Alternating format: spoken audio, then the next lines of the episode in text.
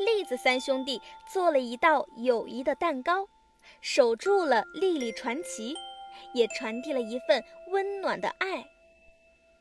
暗组织的老大奇怪的举动引起了大家的怀疑。尹峰、尹宇抓住了这个大哥，好像是在质问他。尹峰撕下了他的黑袍子。啊，怎么，怎么是你？嘟噜噜！奇尼非常震惊。尹峰说：“原来你们认识啊！哼，这个嘟噜噜跟我们说，只要帮他找到了莉莉传奇的食谱秘方，就可以帮助我们的星球恢复原状。看来是他骗了我们。”可恶！奇尼疑惑地问：“嘟噜噜，你干嘛要抢莉莉传奇的食谱秘方，还要骗人呢？”嘟噜噜摊摊手说：“我看莉莉传奇的招牌菜还挺受欢迎的，好像能够发财。正好遇到了这两个来自此星球求助的兄妹，我看他们厨艺不错，我就想到了这个主意。我溜了。”一眨眼的功夫，嘟噜噜就不见了，只剩下了空空的黑袍子。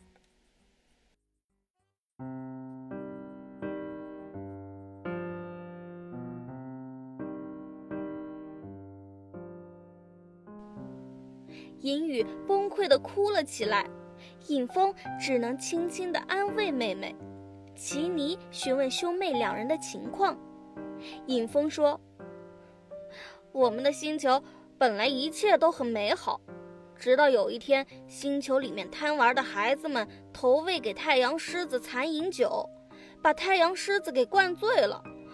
无论我们用什么方法，都没有办法叫醒它。虽然我们是影子星球，不可以有特别强烈的阳光，但是没有阳光，怎么会有影子呢？所以，太阳狮子一直提供给我们足够产出影子又不会过于强烈的阳光。现在它沉睡了，我们只能使用备用蜡烛来产生影子。然而，蜡烛也要慢慢燃烧殆尽了，我们的星球就渐渐变成了一片黑暗了。我们兄妹是影子星球的护卫，我们来到宇宙各个星球求救。也试了很多方法都没有用，后来我们就来到了次次星球，遇见了嘟噜噜。可能是我们心太急，就被他给骗了。现在蜡烛也已经烧光了，我们的星球也完了。奇尼拍了拍影凤的肩膀，对他们说：“也许我们有方法，你愿意相信我们吗？”尹峰和尹宇眼中闪烁着泪光，大声地说道：“相信，因为你们有爱。”次次骑士团随着兄妹二人来到了影子星球，果然如他们所说，这里几乎都快看不见东西了，黑暗占了一大半星球。奇尼一行人也只能依靠着雷宝的雷电灯来走路。大家在引风引雨的带领下，找到了鼾声四起的太阳狮子，隔着很远就能闻到浓烈的酒味儿。看来这酒确实名副其实。奇尼对众人说：“接下来我们要一块儿协作配合，为这只太阳狮子调配出一杯超大号的清清醒醒咖啡。”小仙儿、嘎啦和雷宝负责采摘食材，你们可以跟着雷宝的雷电灯走。嘎啦力气大，摘取食材更容易。由于这里太黑了，你们把摘好的食物串在小仙儿的刺刺上，可以防止遗落食材。引风和动力子负责切碎所有食材至粉末状，并分类好。随后，我负责按照咖啡配方的比例添加粉末至炒锅内。接着，炒栗子负责将调配好的粉末炒熟。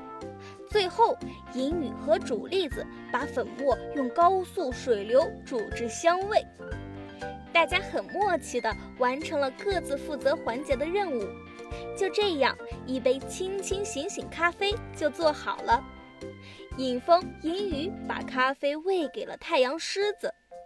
过了一会儿，这只大猫咪伸了一个懒腰，发出深沉的洪钟般的狮吼声，粗重悲壮，惊天动地。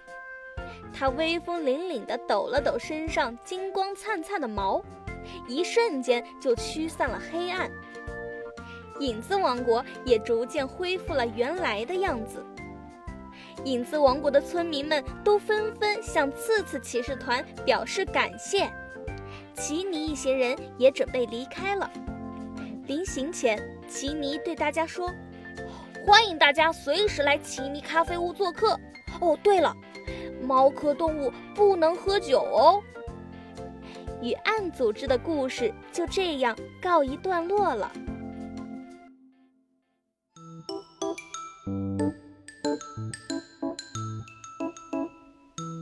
接下来，次次骑士团又会发生哪些有趣的故事呢？请收听下一集《噩梦制造者》。